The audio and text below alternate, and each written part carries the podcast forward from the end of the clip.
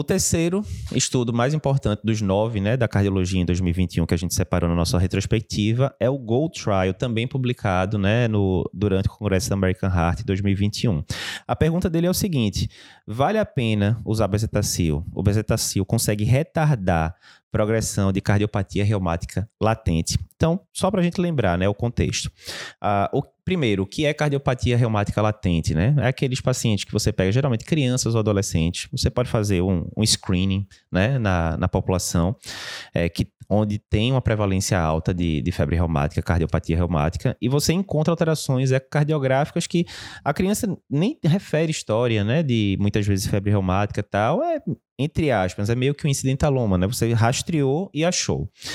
E essa febre reumática latente, né? Nesse caso desse estudo, ele excluía valvopatia moderada ou importante, porque nesses casos de valvopatia moderada ou importante, a gente já tem uma evidência, né, razoavelmente forte que a febre, a, o bezetacil é, tem efeito benéfico realmente. Então, como é que foi o desenho do estudo? Eles pegaram crianças entre 5 e 17 anos, iam lá nas escolas de um país africano, faziam triagem com eco. Ok. Se tivesse doença latente no eco, podia entrar no estudo, mas eles excluíam, né? É, cardiopatia, valvopatia moderada ou importante. Aí saía fora. Beleza. Um grupo ficava usando bezetacil a cada quatro semanas. Note que é um pouquinho diferente do protocolo que a gente usa aqui no Brasil, né? Que é a cada três semanas, mas ok. E o outro grupo não usava nada.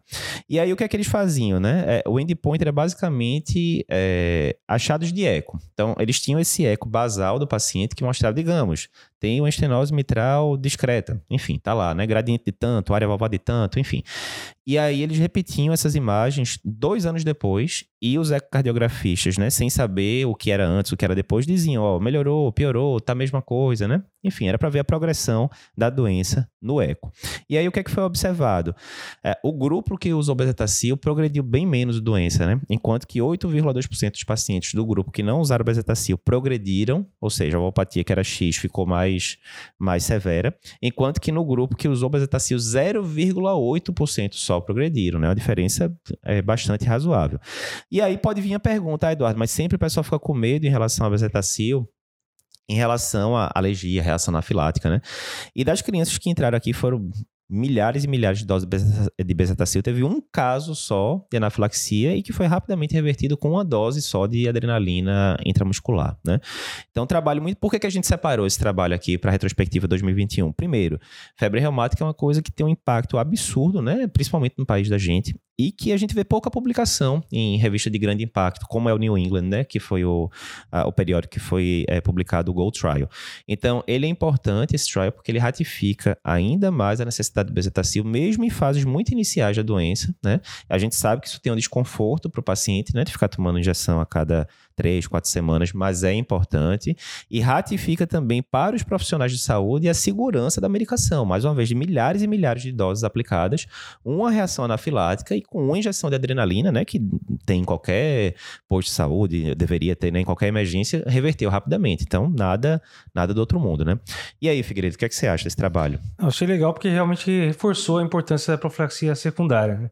A gente lembra os critérios, a revisão dos critérios de Jones, né, que foi 2015, uhum. eles incluíram fazer eco para todo mundo aí com febre reumática para tentar identificar essa cardite subclínica, que seria mais ou menos essa uhum. cardite é, latente. Né? Uhum. E daí, se for ver das diretrizes de 2020, se tiver realmente cardite sem sequelas, né? Com sequelas seria lesão moderada, grave, teria indicação de utilizar a penicilina de até 25 anos ou 10 anos do último surto. Uhum.